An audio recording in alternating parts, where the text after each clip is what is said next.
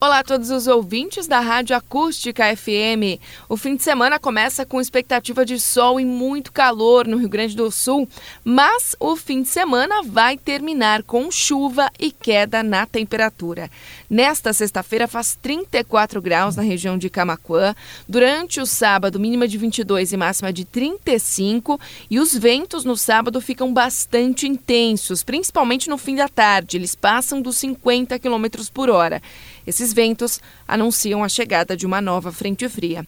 O sistema atinge áreas de Camacô e a Costa Doce entre o fim do sábado e o decorrer do domingo, trazendo muita nebulosidade, pancadas de chuva. A temperatura domingo também cai, faz 17 graus de manhã e 28 à tarde. E no início da semana que vem, a mínima prevista na segunda-feira é de apenas 15 e à tarde 19 graus.